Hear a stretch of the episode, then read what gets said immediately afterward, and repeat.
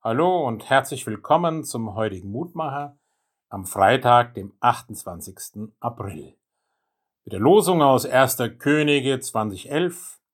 Wer den Harnisch anlegt, soll sich nicht rühmen wie der, der ihn abgelegt hat.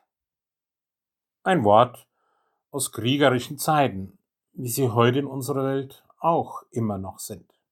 Gut, wir kämpfen nicht mehr mit Ritterrüstungen, sondern mit anderen Rüstungen und Möglichkeiten, uns zu verteidigen oder anzugreifen. Ritterrüstungen sind aus der Mode gekommen, weil immer bessere Waffen entwickelt wurden, die auch diese Rüstungen zerstörten. Und manch ein Ritter fand auch seinen Tod durch die Schwere der Rüstung, starb an Erschöpfung, an Hitzestau und all dem, was ihn da auch noch belastet. Er starb sozusagen in seinem eigenen vermeintlichen Schutz. So mag es manchmal sein, dass ich mir durch die Rüstung, die ich mir anlege, selbst mehr als anderes tun könnten, weh tue. Wie viel besser ist doch Gottes Begleitung.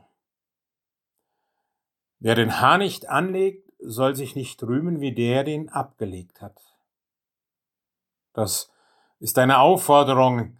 Und Paulus hat einmal im Römerbrief gesagt, richtet euch nicht länger nach den Maßstäben dieser Welt, sondern lernt in einer Weise zu denken, damit ihr verändert werdet und beurteilen könnt, ob etwas Gottes Wille ist, ob es gut ist, ob Gott Freude daran hat und ob es vollkommen ist.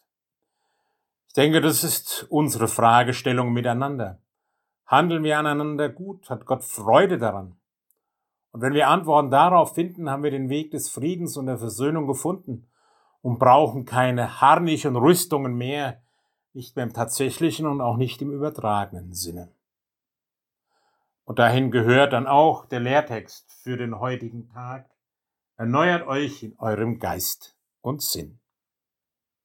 Lieber Gott und Herr, ich bitte dich, hilf du mir immer wieder, ja, den Geist der Versöhnung, mit dem du uns begegnest, weiterzutragen in dieser Welt. Mich nicht hinter irgendwelchen Rüstungen zu verstecken, sondern sie abzulegen, damit wir miteinander reden, verhandeln, auch streiten und miteinander Frieden schaffen. Hilf uns und gib uns deine Kraft dazu, auch an diesem Tag. Amen. Es grüßt Sie, Ihr Pfarrer Roland Friedrich.